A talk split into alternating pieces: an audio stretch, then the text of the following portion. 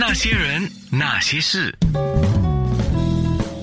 那些我们一起笑的夜，流的泪。啊，今天上节目的他肯定要追了啊！这个是《新民日报》的总编辑啊，是《新民日报》的志伟哈。然后我其实过去比较专注于像大赛、欧锦赛啊。那个世界杯，因为那时候我主要我主要负责体育嘛，这些年来要照顾的范围可能比较广。两个礼拜来又是大选平密哦，就是马国大选了之后，就台湾的九合一选举，然后世界杯又第一次历史上第一次在十一月举办，时间差的这个问题，其实也让我有时候觉得，哎，十一月看那个世界杯好像感觉有点奇怪，不过。我真正感觉到世界杯的热度哦，其实是在外面走的时候，其实真的很多人在看世界杯。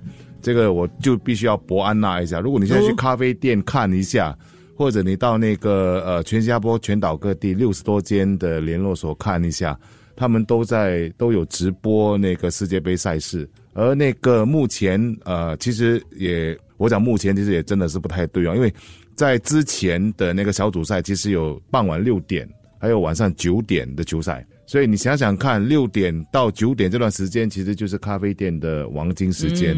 我那天其实就在呃牙龙一带的一间咖啡店，真的就是都是满的，然后包括好多客工其实坐在那边看球赛这样的一个时间哦，所以那个可能就失掉了这个黄金时间了。不过你说。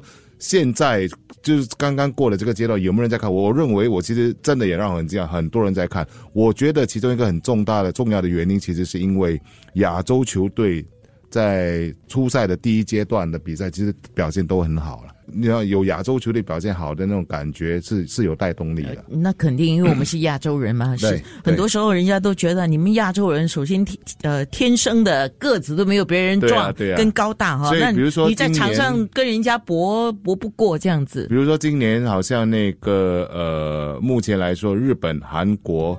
跟那个伊朗还有沙特阿拉伯，嗯，其实这些球队都真的说拿出好的表现。虽然伊朗在第一场球赛就大输给那个英格兰，不过第二场球赛就打败了英格兰的弟弟 威尔斯 啊，就是那个让人家眼前一亮。当然，那个日本跟韩国是日本是先胜嘛，然后后来第二场呃意外的输给了那个。哦，你讲意外啊？等一下我们再详聊。你为什么说意外？那个第一场球是和球，然后在一场进球大战里面输给了加纳，所以这些你都。都可以看出，亚洲足球其实跟世界足球啊，已经呃拉短了距离了。呃，你觉得将来呢？没有，正在慢慢的缩短那个距离。因为今年真的是看得出来，你看，当我们第一次看那个沙特阿拉伯的那场球赛，以及那个日本那两场胜仗啊，你其实没有感觉出他们在把握性方面，当然在场上的优势、控球率这些可能还略微输掉，主要是因为那个。身材的问题啊，那个技术的问题。不过你说掌握那个那个临门一脚哈，跟那个制造球的机会其实是有的。然后这边要提的是，其实现在亚洲人其实亚洲球队也不是很怕欧洲球队了，因为怎么说呢？像日本、韩国这么多球员都在欧洲讨生活，而且都能够踢得上他们的最顶级的联赛，所以这些都是那个亚洲球队能够在这次比赛表现比较好的原因。像你刚才讲，二零二二的卡塔尔世界杯是十一月二十号开始，一直到十二月十八号了。你觉得世界杯？因为刚刚我就看到听众留言啊，我对足球一点兴趣都没有啊。你觉得除了是看进球，那世界杯还要看什么呢？世界杯，我觉得在重点来看，我们从举办国。看起，然后看一些呃代表球队，因为怎么说呢？世界杯它是在长达两年多的外围赛的时候，呃，慢慢产生的球队，所以是一个漫长的过程。然后当然你也可以看那个国家的那个呃综合实力啦，在球场上，还有一个就是他们球场在那个场内，比如说球迷的一些表现，都可以看出一些国家或者一些民族的一些一些作风吧。比如这一次可能传阅的比较多的就是日本在球场以外的一些情况。是这个，等一下我也要好好跟你聊聊，因为听众也有发言呢。OK，那我们说今年二零二二年是在卡塔尔。说到卡塔尔，我对他的印象最深刻的就是半岛电视台。对 呀，卡塔尔基本上因为钱很多嘛，然后这次世界杯 对油钱很多，然后那个这次的世界杯，其实我看的那个数目有点吓到，就是。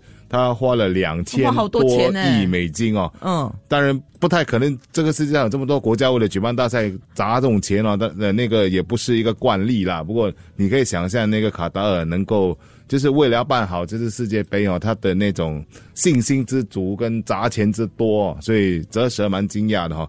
然后当然，当然这个刚才球场的设计上啊，就是尽量让人家不会感觉感受到那个卡塔尔那个炎热的天气啦。然后另外一点，我觉得更重要的一点，其实就是这一次哦，由中东国家，因为亚在亚洲的中东国家举办这样的球赛，其实也给了很多其他国家不同的遐想。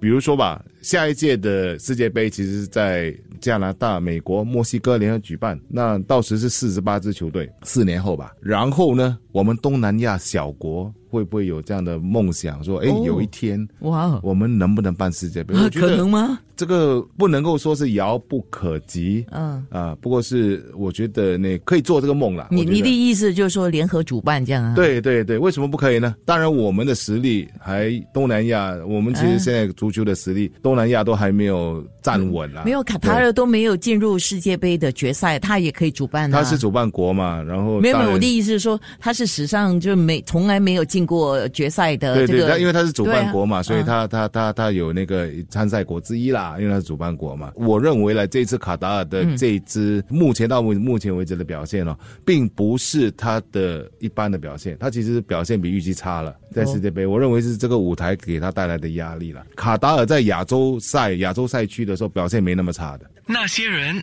那些事，那些人，那些事，那些我们一起笑的夜，流的泪。呀，今天要谈一下四年一次的世界杯。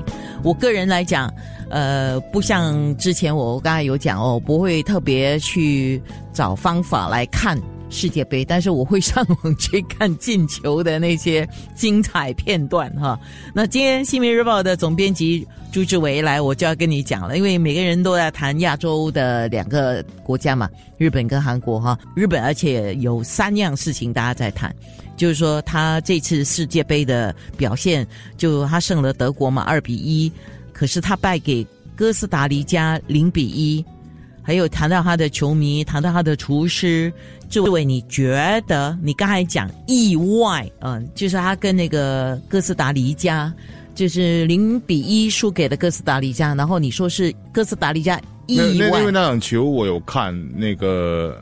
基本上来说，日本队的攻势还是多的，而且那个有也有威胁性的射门。然后哥斯达尼加的那个进球，坦白说有一点，我不能说有运气的成分，他也把握的很好。那个射角在右边踢进的那个球，我有看那个精彩片段。对，那个那个把握。不过因为之前的那个争夺的时候，其实是日本那个后卫犯了一个。错误吧，所以才造成了，就是直接造成了这个进球了。而呃，整体而言，我觉得其实我蛮佩服他的教练的，就是因为国内的那个声音很大，因为胜了德国之后，你你知道人总是，你你可以胜全世界冠军，那以为说遇到那个小组里面 实力最最差的那个球队，你可以获胜嘛。然后那个国内的声音蛮大，不过我蛮喜欢那个教练叫森宝一，他说其实我们的策略战略是退的，对的，然后也表现很好，不过输了。然后他说日本有办法对付西班牙。然后我其实还蛮喜欢这个教练，因为他其实在战术的运用上，他真的有一套。因为对德国来说，为什么会胜？因为他其实的整个想法就是在这一次的世界杯还有一个首次啊，就是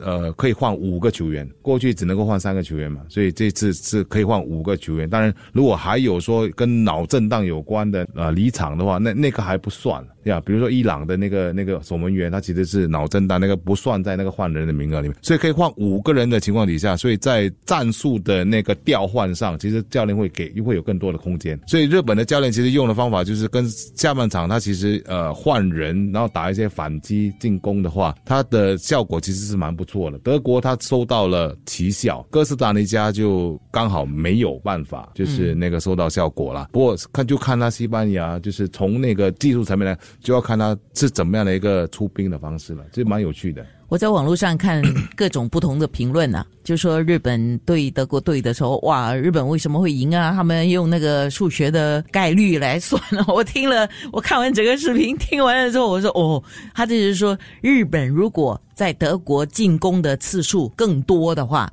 日本得胜的可能性没有。没有那么多，也没有那么多侥幸啊。当然，那个呃，日本跟德国本身的实力差距是有的。不过，日本其实有七个球员是在德甲踢球的，哦。然后有大概四个吧在德乙。哦，踢球的，所以他整支旅欧的那个球员里面，大半哦，有一半其实都是在德国讨生活的。哦。所以他们基本上来说，当然德国的比较出色的球员，他他也不在德国讨生活，他是到英国或者西班牙，英国比较多吧，讨生活，因为薪水比较高嘛。是所以在这种情况底下，其实此消彼长嘛。所以就是日本其实对日本队内的球员，其实对德国队不陌生，嗯，因为长期在德国嘛，是对啊，所以那个那个他知道，知己。对，所以他身体对抗上啊各方面来说，因为已经习以为常了。你刚才有讲《新民日报》就是在报道这个世界杯的时候都有做这个赛前的预测嘛，对吗？对，那你预测一下，都是我现在很难预测，因为我现在我还不知道说那个伤病的情况，可以出场的球员的情况，所以我们通常是需要掌握一些基本的一些资料才敢做预测，因为那个足球的那种瞬间变化太大了。一比三落后的那个塞内加尔，那你谁会想到说那个突然之间就连进两球就逼和了塞尔维亚？所以那些当然我们测的时候是测他和球，嗯，可是场面的那种变化其实是没有人能够知道的，所以我们觉得说要比较好的预测，其实是在那个接近赛前。有一句老话吗？不是说球是圆的哈。我今天早上在想这句话，球是圆的，你怎么解球是圆的这句话呢？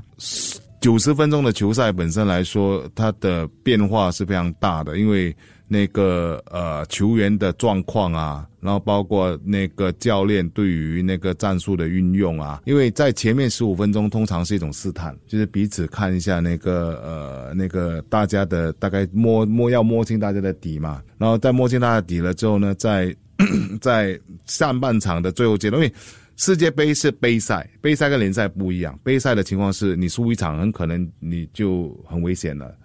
所以他们基本上希望做到的是上半场能够保不败就不败，然后在下半场才来跟你拼个死活。除非是你积分已经落后，像最后的一场小组赛，必然的，如果一输球的那个就出圈的那些人哈，呃，他他必然就一开始就跟你拼命啦。